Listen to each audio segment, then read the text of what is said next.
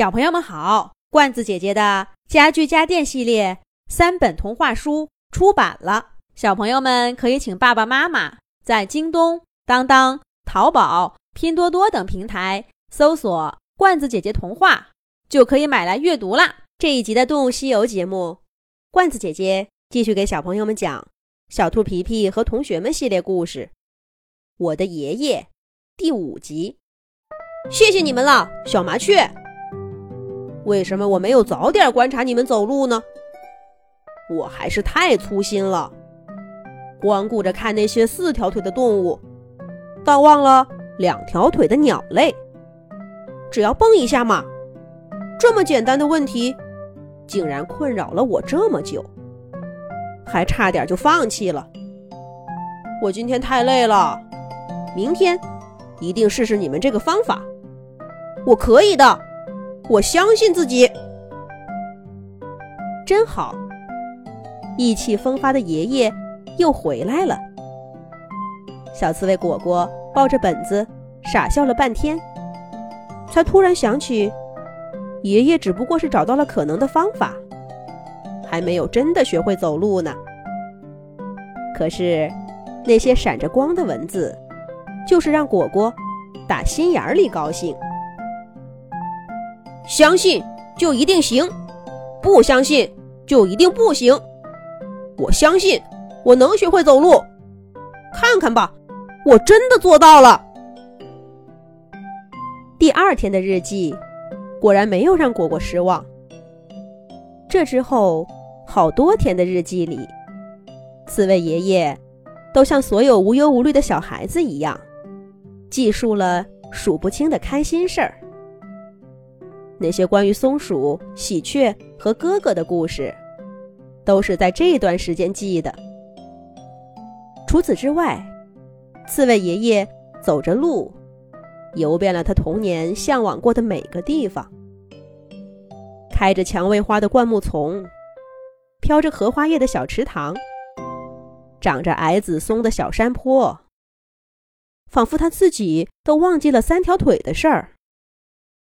爷爷甚至还记述了一次摔跤比赛，虽然过程很激烈，但他最终赢得了对手。这该多么的不容易呀！我的爷爷真棒！小刺猬果果忍不住竖起大拇指。接下来，爷爷一定有新的报复吧？果果看着还有大半本的日记。满心欢喜的想着，说不定惊喜就在后面。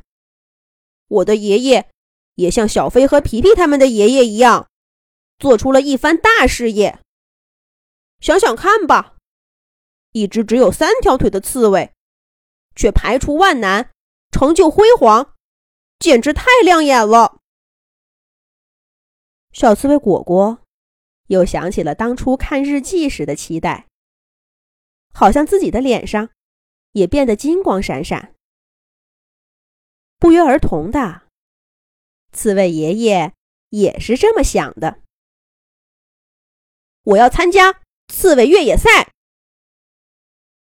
这一行字，爷爷写的十分的飞扬，看得出他踌躇满志的样子。果果心里也忍不住一震。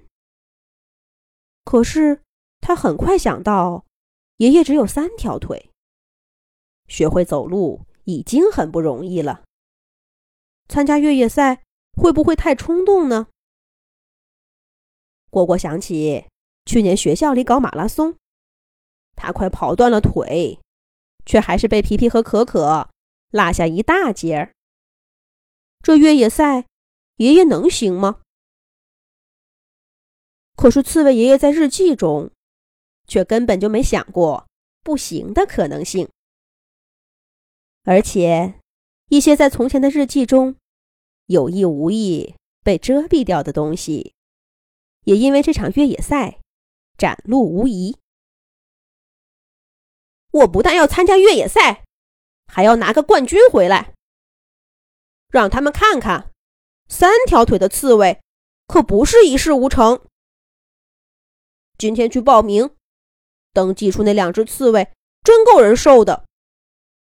一开始还好言好语的劝我别参加，后来干脆冷冰冰的丢过来一句：“那好吧，给你报上名，到时候跟不上可别哭鼻子。”哼，等我拿了第一名，你们可别哭鼻子。我听到他们窃窃私语了，说什么三条腿还要来参加越野赛，真是不自量力。这些话打不倒我的，我会用成绩证明一切。看到这样的文字，果果顿时觉得脸上烧烧的。哎呀，我怎么也像那两只刺猬一样，不相信爷爷呢？那么艰难的学会走路，他都能做到，我的爷爷多厉害呀！爷爷加油！小刺猬果果一本正经的对日记本说道，仿佛刺猬爷爷真能听到似的。